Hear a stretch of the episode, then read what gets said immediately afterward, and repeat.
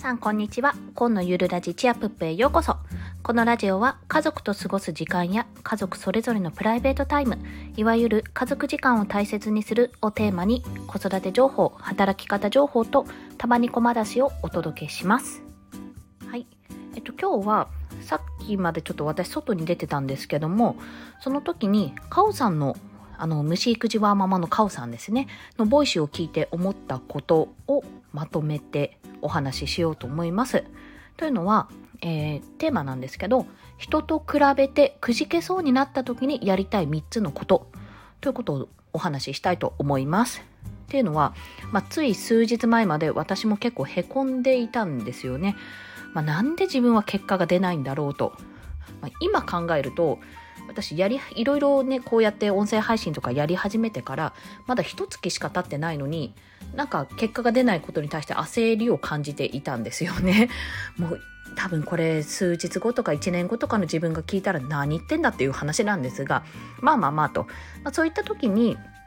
あのこうすれば立ち直ったよっていうことを3つにまとめてみたのでそれを今日はお伝えしようかと思っています。1つ目が過去の自分と比べる。2つ目が行動理由を振り返る。3つ目は人に褒めてもらう。です。この3つを1つずつ解説してお話しします。まず1に過去の自分と比べるということなんですけども、まあ、正直他の人と比べても意味がないじゃないですか。だってあの他人は他人でその人の人生を歩んでるわけであってまあ、自分と違うのは当たり前のことですよね普通に考えて。でもう一つ言うと、まあ、大体まあ私の場合ですけどそういうこの人すごいなとかこの人なんか結果出てるなって思ってる人ってすぐにあの始めてからすぐにできたわけじゃないんですよ。まあ、そういう人もいるかもしれないんですけども大体あの結果を出してる人ってコツコツ積み上がって積み上げてきた結果がねあのその私が今いいなと思ってる姿なわけですよね。だからもうその今まで積み上げてきた部分を知らないままその結果だけ見てるんであのあくまでもこうそこと比べて羨ましくなってるのであってもし始めて間もないんであればね自分が始めて間もないんであればまずは続けてみることが大事と。前にど誰かな池早さんかな？あの周平さんとかもよくおっしゃってるんですけどもあのコツコツ積み上げることの大切さっていうのはお二人ともおっしゃってて、まあ、それ以外に年単位だとこういうものは結果が出るのがあって。まあ、1年ないし池原さんは大体3年は見といた方がいいっていうお話をされていたので人と比べてる暇があったらあのコツコツと積み上げていこうっていうところでございます。ただ、そんな遠くの未来想像できないよって思うじゃないですか。正直。ほんな1年後、3年後、自分本当に結果出てるのかななんて、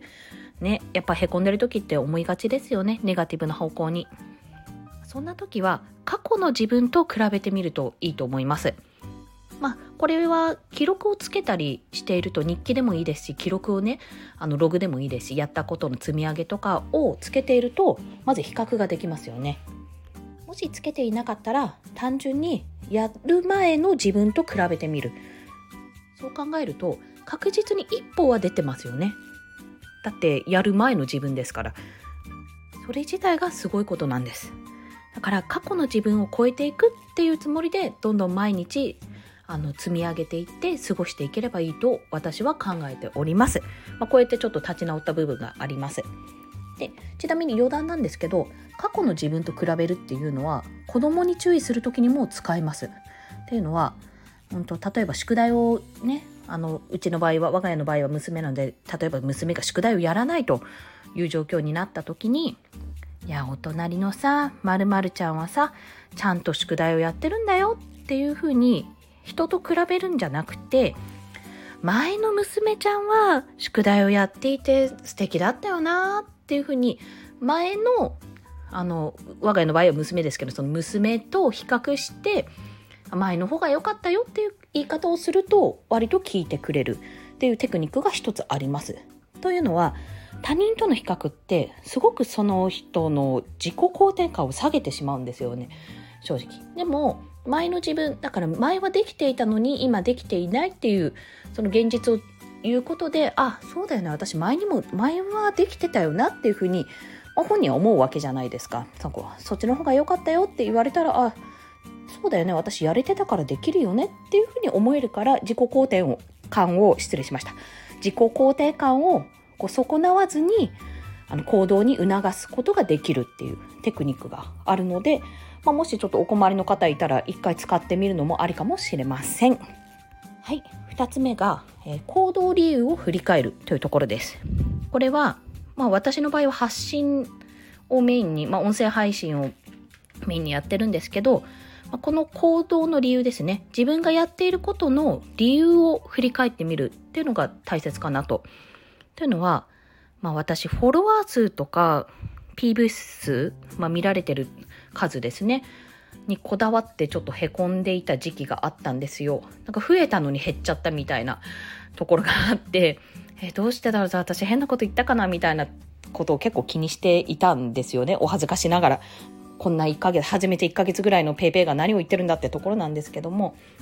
そんな時、まあ、そもそも私、どうして発信をするようになったのかなっていうのを振り返る、振り返るきっかけがあったんですよ。振り返ってみようと思って。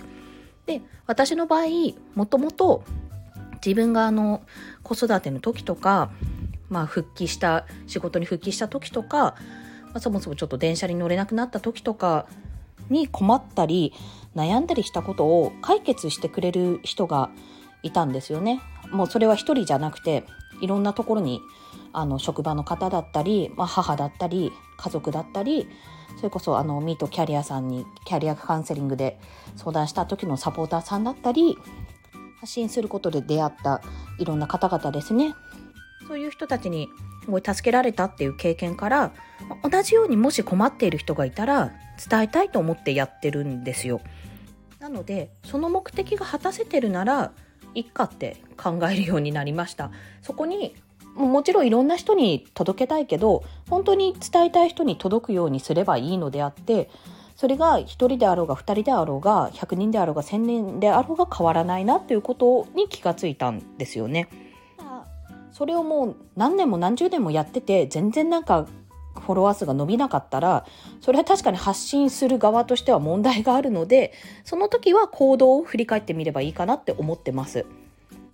なんか自分がダメだっていうふうに思うよりは自分自身を見直すというよりは自分の行動を見直すことが大切なのかなと思いました。はい。で、3に人に褒めてもらうなんですけども、そこまで考えてもへこんでる時あるじゃないですか。まあ、感情ですし。もうそこまでいろいろやってもダメだってなっちゃった時は、まあ、気分転換もいいんですけど、人に褒めてもらうのが一番です。もう頼ってしまおうっていうお話です。で、そういう時はですね、大抵自分を客観的に見られない状態なんですよ。ドツボにはまっちゃって。そんな時もあるじゃないですか。人間だものと。だから、そういった時は、まあ、家族や友達など、近くの人でもいいですし、まあ、オンラインサロンとか、あの、そういった自分が所属している同じ志を持った人に聞いてみるのもいいですよね。それこそさっき言ったあの、ミートキャリアさんの、あの、キャリアカウンセラー、キャリ、あの、サポーターさんですよね、の方に聞いてみると、本当に第三者で客観的に話してくれるので、客観的って言ってもすごい冷たいイメージとか、なんかビジネス的な話し方とかじゃなくて、すごく丁寧に答えてくださるんですよ。そういった第三者の方に、まあ、自分がどう見えてるのかを伝えてもらうと、やっぱ自信にはつながりますね。あ、こういう見方があるんだっていうふうに。なので、そういった自分で見えなかった気づきがあるかもしれないので、ぜひもうそこまでへこんだら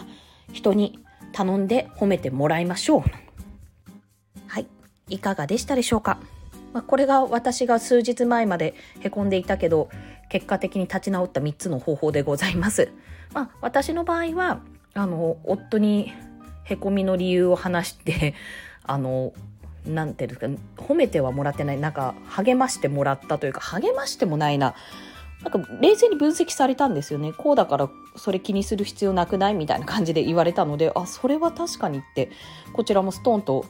あの、胸に響いたというか、言葉が胸に染みたんですよね。なので、だいぶそこで立ち直ったところもありますし、あの、周平さんのポッドキャストラボ。発音ができない、ポッドキャストラボに参加させていただいてるんですけども、そちらでちょっとお話しさせてもらったことが励みになったりして、あとあれですね、ゆりえもんさんのおうち秘書サロンでも、あの、ちょっと褒めてもらったことがあって デヘデヘしちゃいましたけど、それで嬉しくなって、あの、まあ、立ち上がるというか、再び浮上するっていう、この単純明快さなので、もしかするともっと悩まれてる方いらっしゃると思うんですけど、もうとにかく、あの、くじけそうになった時は、まあ、この3つを試していただきたいと思います。はい。それでは今日も今のゆるラジチアプップお聴きくださりありがとうございました。今でした。ではまた。